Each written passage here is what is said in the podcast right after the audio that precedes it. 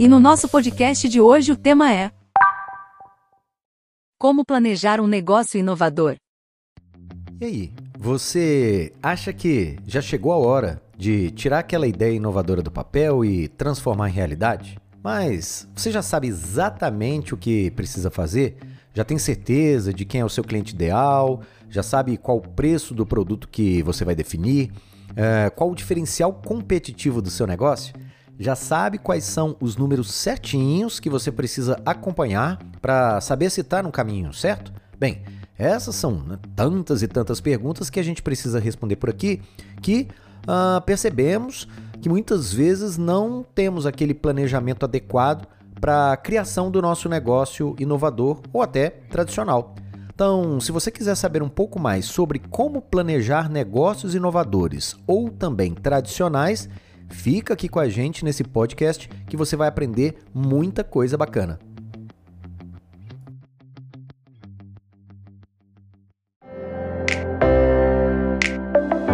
Você está no Meliva Cast, inovação e agilidade para o mundo dos negócios, para a sua vida profissional e pessoal também. O podcast de hoje será narrado pelo Vandré, nosso professor e especialista em inovação corporativa. Se você acabou de chegar, se inscreva no nosso Meliva Cast para acompanhar novos episódios, cada um melhor que o outro, todas as semanas. Recentemente eu li um artigo que falava sobre pessoas como eu, nascidas em uma era 100% analógica e crescidas em um mundo totalmente digital e conectado. Na minha infância, eu ouvia fitas, né, cassetes, é, LPs em vinil, não sei nem se você já viu isso.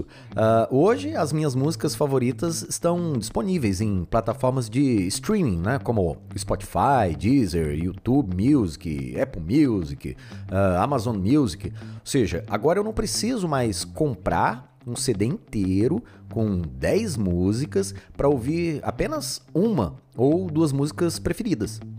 Ao invés disso, eu pago uma assinatura mensal para ouvir todas as músicas que eu quiser, em qualquer lugar, em qualquer momento, em qualquer dispositivo. É, é meio óbvio isso, não é? Mas nem sempre foi assim. É, eu, na verdade, faço parte de uma categoria, sabe, de um ser híbrido entre a geração X e os millennials. Né? Ou seja, eu nasci uh, tive minha infância, o início da minha adolescência em uma era totalmente analógica, mas o começo da minha vida profissional já foi em uma era digital. Então eu estou ali no meio desse caminho. E o que, que isso tem a ver né, com planejamento de negócios? Que você deve estar tá se perguntando, porque esse é o tema do nosso podcast de hoje. Bem, vou te explicar agora. Uh, como uma pessoa que, que sou eu, que passou por uma economia baseada no mundo analógico, eu acabei conhecendo muito bem negócios que hoje é, já são praticamente extintos, mas que foram considerados minas de dinheiro, como locadoras de VHS, né, como a afinada Blockbuster, que no começo era VHS, depois passou para DVD, mas com a chegada né, de modelos como o Netflix de assinatura né, de, de, de vídeos, passou a, a, a se tornar aí, obsoleto. Ou é, aquela área, não sei se alguns se lembram, a área mais disputada das lojas americanas, que era aquela parte dos CDs e DVDs super baratinhos, né? A gente ia lá, muitas vezes saía ali com 5, 6, 10 CDs ou DVDs para poder assistir em casa nos nossos dispositivos. Uh, se você tivesse uma grana hoje para criar um negócio do zero, você ia se atrever a abrir, sei lá, assim, a, a mais nova lan house do seu bairro? Eu acho que não, tá? Mesmo sabendo exatamente o que, que você precisa fazer para criar um negócio desses, né? Você sabe que estaria fadado ao fracasso por criar um negócio que não resolve mais o problema de hoje. Hoje todo mundo tem acesso à internet na palma das suas mãos, né? Óbvio, com exceção de é, pessoas, culturas, sociedades que, que estão muito uh, é, separadas, segregadas né, da tecnologia digital que a gente tem acesso hoje. Afinal, há centenas de exemplos mal sucedidos de gente que tentou insistir em situações como essas, né, de criar negócios tão tradicionais que beiravam a obsolescência. Mesmo muitas dessas pessoas usando técnicas de sucesso das empresas líderes desses setores, ou seja, copiar algo que um líder de setor tentou fazer, mas que não funciona mais para o momento, para a era atual. O tempo mudou, esses negócios que eram super promissores no passado, hoje em dia são considerados super obsoletos.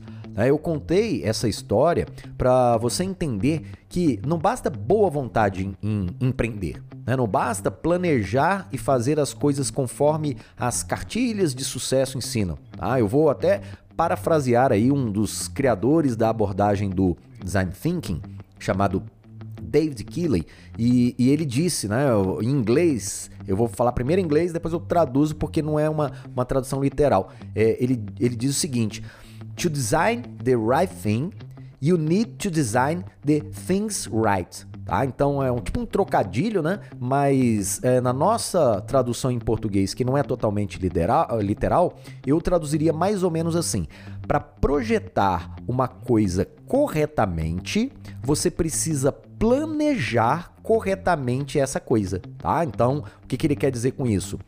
Um exemplo, né? Se você quiser, por exemplo, fazer um edifício de 50 andares, não adianta você utilizar tijolo de areia feita à mão, sabe, barro, né, artesanal como ingredientes principais.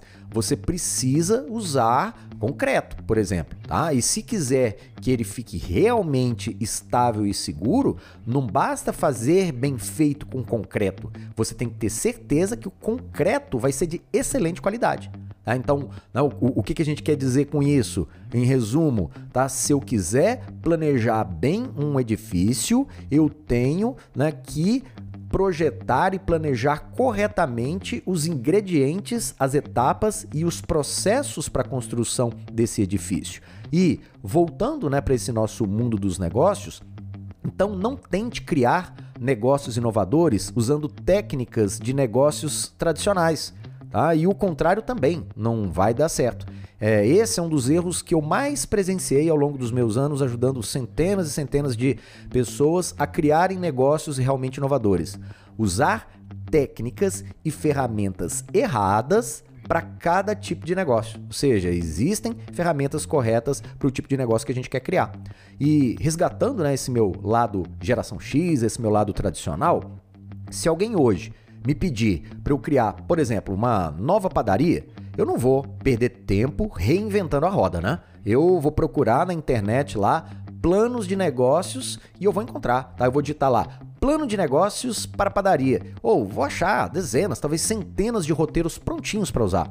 Né? Então, esse plano de negócios tem tudo que eu preciso. Tem é, definições de estrutura societária, é, vai passar por cargos né, e funções necessárias para poder contratar as pessoas para uma padaria. É, eu vou ter até a, a lista né, de todos os equipamentos que eu preciso adquirir para montar Uh, por exemplo, as áreas de panificação, de confeitaria, de estoque e por aí vai, tá? E para ter certeza de que tudo vai dar certo, eu ainda vou depois buscar a consultoria especializada na área, né? Um profissional que normalmente tem experiência em fazer situações como essa para ele me guiar, tá? Então, provavelmente eu vou contratar um consultor da minha região e eu vou sair muito mais seguro do que eu entrei na hora de fazer esse planejamento, tá? Agora, e se eu quiser criar um negócio completamente inovador?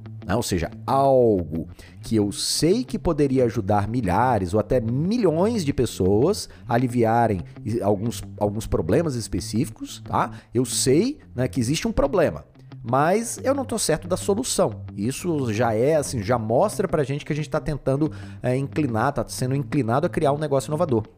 Por exemplo, imagine Tá? Tô dando um exemplo agora, isso aqui é abstrato. Imagine a quantidade de pessoas que nesse momento estão querendo aprender uma segunda língua estrangeira, tá? Por exemplo, sei lá, brasileiros, né, que falam português querendo aprender o inglês, né? Porque sentem que o inglês é uma barreira para eles em muitas situações, ou pessoais ou até profissionais, tá? Mas essas pessoas sentem que não tem tempo para se dedicarem a esse projeto, né? Afinal de contas, é um projeto de médio para longo prazo aprender uma segunda língua. Então não basta uh, eu oferecer um curso para essas pessoas, tá? Por quê? Porque o problema não está na disponibilidade do conhecimento, mas está na disposição que essa pessoa tem em aprender em algum horário que faça sentido para elas. Ah, então, muitas vezes elas vão concorrer. Poxa, é, eu mal tenho tempo para ficar em casa é, o pouco tempo que eu tenho para ficar com a minha família, com meu filho, né, com uh, ah, para descansar, para poder fazer um hobby e aí pegar esse pouco tempo que muitas vezes não existe e colocar um curso de inglês, então muitas vezes o problema para essa pessoa é esse, tá? Então nota que o problema é claro. Ah, né, o problema é as pessoas não dominam outra língua além da sua língua nativa e isso gera perdas de oportunidades para elas. Então esse é o problema. E qual é a dor que também é perceptível. Falta tempo para essas pessoas iniciarem um projeto de aprenderem essa nova língua, tá? Então, nesse caso, se eu encontrar na internet lá um plano de negócios que me ajude a criar um curso de inglês, seja esse curso presencial ou até mesmo online, eu tenho certeza que se eu encontrar na internet, não vai ser algo inovador para o mercado. Afinal de contas, se está na internet, alguém já fez. Né? É meio óbvio esse pensamento. Afinal, uh, se eu encontrar lá alguém que me ensine a fazer isso, é a prova de que alguém já fez antes. Tá? Então, eu não estarei inovando no mercado eu provavelmente estarei criando um negócio para disputar um mercado extremamente competitivo. Né? Quanto mais fácil for encontrar dicas de como criar um determinado negócio, mais competitivo esse negócio vai ser no mercado. Tá? É bem é, causa e consequência mesmo. É, para situações como essa, o plano de negócios, né, se eu quiser inovar, ele não vai me ajudar tá? Eu preciso de outra ferramenta. Provavelmente vai ser o Canvas do modelo de negócios, não o plano de negócios, o Canvas do modelo de negócios. Porque ele foi projetado para criação de negócios inovadores, tá? Mas quando a gente sabe qual que é a dor do cliente, mas nós não sabemos qual seria a melhor solução para aliviar a dor dessa pessoa. Eu uh, poderia descobrir, tá? Depois de planejar corretamente um negócio através do canvas do modelo de negócios, que o meu cliente poderia aprender inglês, tá? Agora sim, eu, eu tô dando ideias, eu tô né, viajando aqui. Não, isso não tô dizendo que tem que ser assim. Essa é a minha, minha, minha dica, minha sugestão, tá? Então, é, esse cliente poderia aprender em inglês, por exemplo, traduzindo músicas que ele gosta através de um aplicativo, tá? Ou seja, ele pega uma música lá em inglês, ouve aquela música e aí aparece o, o título em em português e depois ele tem que cantar novamente em inglês. Então, de maneira lúdica, eu posso tentar ajudar essa pessoa a aprender num horário em que essa pessoa estaria, né, tem um hobby lá de ouvir música, ela gosta, tá? Ou até mesmo, um outro exemplo, lendo, sei lá, mensagens do WhatsApp em português, né, que alguém manda para essa pessoa, mas aí imagina, lá tem um botãozinho que eu aperto e o botãozinho lá, lá num aplicativo desses de, de comunicação e o texto que estava em português automaticamente é traduzido traduzido para o inglês. Aí eu leio aquela mensagem e falo: Ah, se a pessoa tivesse me mandado essa mensagem em, em inglês, seria assim o inglês, né? Então eu vou me familiarizando lá com a nova língua, tá? Mas como eu disse, tudo isso são hipóteses da minha cabeça e precisam de validação pelo meu cliente, tá? É, não pela minha intuição. Um dos maiores erros é a gente criar negócios inovadores baseados na nossa intuição. Não, é o nosso cliente que indiretamente vai nos dizer se aquilo faz ou não faz sentido para ele. Viu a diferença? Né? São técnicas diferentes, tá? Se eu quero criar negócios tradicionais que o mercado já con consagrou como efetivos ou negócios inovadores que ainda temos dúvidas sobre como desenvolver, tá? Então, agora, né, você já deve estar pensando, pô, já sei tudo. Para criar negócios tradicionais, eu uso plano de negócios. Para criar negócios inovadores, eu uso Canvas do modelo de negócios, tá? Tudo tranquilo, né? Mas, infelizmente, não é tão simples assim, tá? Quem me dera se fosse só isso. Ah, existe uma terceira, uma terceira ferramenta. Na hora de modelar negócios inovadores, a gente precisa compreender mais alguns detalhes.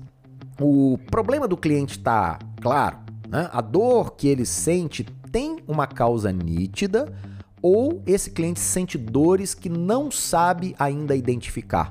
Ah, eu tô te perguntando isso porque caso a dor seja conhecida, ah, eu já acabei de falar isso, já sabemos que o canvas do modelo de negócios é uma boa ferramenta para o planejamento de um negócio inovador. Mas se a dor for desconhecida, e isso é muito comum, a gente precisa voltar alguns passos e conhecer a origem do problema. Tá? Nesse caso, nem o plano de negócios né, tradicional e nem o canvas do modelo de negócios inovador vão poder te ajudar. Você vai precisar usar uma terceira ferramenta que a gente chama de Lean Canvas, tá? Para o nosso português seria assim, o canvas enxuto. Tá? Sim, me desculpe, mas a gente tem essa outra ferramenta para modelagem de negócios inovadores. O Lean Canvas ele serve para modelagem de negócios inovadores quando nós não sabemos nem qual é o problema e nem qual é a solução para esse problema. Tá? Então, né, você deve estar tá pensando, pô, parece mágica isso. Não é mágica, é ciência, é metodologia para validação de problemas. E se você é uma pessoa atenciosa, tá, em tudo que está escutando aqui agora, você pode estar tá se questionando: poxa, como que eu vou criar uma solução para um problema que eu nem sei qual que é? Mas é aqui que a disrupção acontece, tá? Então, lembrando, olha só, a célebre frase de um dos maiores gênios da disrupção que a gente conhece na nossa era digital, né, o nosso já finado Steve Jobs, ele disse uma vez o seguinte: as pessoas não sabem o que querem até mostrarmos a elas. Olha essa frase, né? É, essa frase que ele falou, que ele proferiu, é, justifica, tá, para Jobs o motivo de criar e lançar, na época, um smartphone que só tinha um botão central em um aparelho que ele tinha um design vertical que a tela ocupava quase toda a frente do smartphone, tá? Em uma época em que as pessoas sonhavam com um BlackBerry que ele mais parecia um notebook miniatura, né? Uma tela pequena ali em cima. Ele tinha um formato mais horizontal e um monte de teclas, quase sem teclas. Ele percebeu, Jobs, antes dos próprios clientes, que as pessoas passavam muito mais tempo consumindo conteúdo multimídia do que produzindo conteúdo multimídia. Então, para que servem teclas, né? Super é, é, que ocupavam assim, preciosas polegadas em uma tela super reduzida. Para quem é, praticamente vai passar o tempo todo consumindo conteúdo.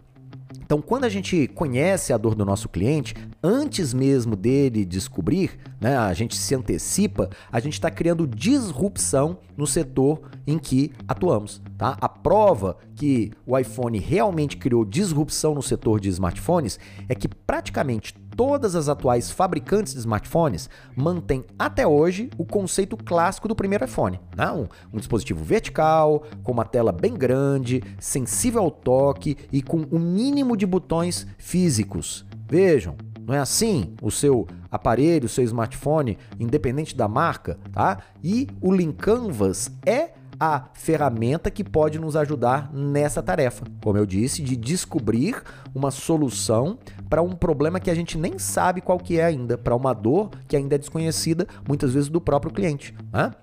Agora, para facilitar nossa compreensão sobre as condições ideais para a gente poder usar uma dessas três que eu falei, tá? Que é ou o plano de negócios, ou o canvas do modelo de negócios, ou o Lean Canvas, a gente criou na nossa empresa uma matriz que a gente chama hoje de matriz problema-solução, tá? Ela é uma matriz, ela é visual, como a gente está nesse podcast, não tem como você ver essa matriz, mas eu vou descrever para você o que, que você tem que concluir para poder escolher cada uma dessas ferramentas. Por exemplo, se a solução é conhecida e o problema também é conhecido, né? Se você marcou sim para essas duas é, perguntas, você vai escolher o plano de negócios, tá? Agora, se você marcou sim para o problema, o problema é conhecido, mas você marcou não para a solução, eu não sei ainda qual que é a solução para esse problema, então você vai preferir o canvas do modelo de negócios. Agora, quando eu nem sei qual que é a solução e também não identifiquei qual que é o problema que o meu é, cliente passa, mas eu sei que existe uma dor, o Lean Canvas ele pode te ajudar. Né? Agora, se você não sabe qual é o problema, porque não tem dor, tá? Eu não sei qual é o problema porque não existe nenhuma dor, mas eu já sei qual é a solução. Desculpa, não quero te frustrar, desapontar, mas eu não tenho uma sugestão para você. Além, no máximo, sei lá, vai lá procurar a, as, né, as discípulas da mãe de Ná, tá? Com a bola de cristal, porque ela vai te dizer o que, que você tem que fazer. Porque, é, né, desculpa, brincadeira à parte, espero que você não tente criar um negócio desse. Tá? Afinal, para que, que serve uma solução em que não há um problema real para ser solucionado?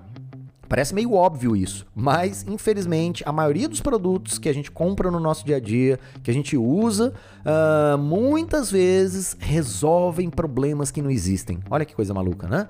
Ou seja, resolvem problemas que não doem na gente de verdade, porque as nossas dores são outras, né? como, por exemplo, o próprio BlackBerry na época. A dor real que Steve Jobs identificou, né, junto com, com a equipe da, da Apple, uh, não era a falta de teclas no smartphone para que as pessoas pudessem enviar e-mails e textos, tá? A dor real era em ter um smartphone é, feio. As pessoas queriam ter um smartphone premium, um smartphone que parecesse caro aos olhos dos outros, né? Para que as pessoas ao nosso redor nos vissem como pessoas de sucesso. Olha isso, bem naquele conceito típico, né, do capitalismo, tá? É, com exceção, óbvio, de executivos reais na época que eles liam e escreviam e-mails em qualquer lugar e qualquer horário, né? Então essas pessoas precisavam ter um dispositivo para ler e-mails e enviar e-mails com muita praticidade. Tá? E isso é, o iPhone tá com o seu preço bem acima da média, né? ou seja, com uma precificação premium desde o seu lançamento, soube fazer pelas pessoas, gerar a percepção de valor premium, mas ao mesmo tempo entregar o que as pessoas nem sabiam que elas queriam, que era uma experiência enxuta, um dispositivo fácil de, usar, com uma interface super amigável, né? É, além de tudo isso, ela ainda juntou no mesmo dispositivo três queridinhos da época: o celular, o iPod, né, com as músicas que as pessoas carregavam, e um navegador de internet. Jogou tudo isso no mesmo aparelho e isso deu origem, de certa forma, né, abriu a receita de sucesso que redefiniu o que significa um smartphone atual tornando-se o padrão, tá? Que provavelmente ainda é o padrão de smartphone que você consome independente da marca e da fabricante. Então, não foi uma bola de cristal de uma pessoa genial né, que descobriu o que, que a gente tinha que fazer, mas sim uma tarefa séria, árdua, né, é, é, cuidadosa em entender o cliente, compreender suas dores reais, identificar seus problemas e testar soluções que realmente aliviassem essas dores. Nesse podcast, você acabou de entender que para cada tipo de negócio a ser criado, a gente precisa identificar se esse negócio é do tipo tradicional ou do tipo inovador. Caso seja tradicional, existe uma ferramenta muito poderosa e acessível chamada plano de negócios. Ela é indicada quando o problema do cliente e a solução que ele espera já são conhecidas no mercado.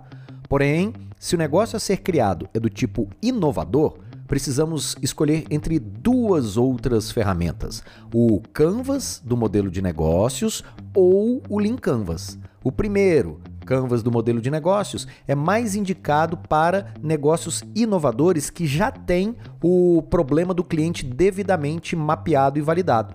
Já o segundo, o Lean Canvas, é indicado quando ainda não temos a certeza de qual é o problema do cliente.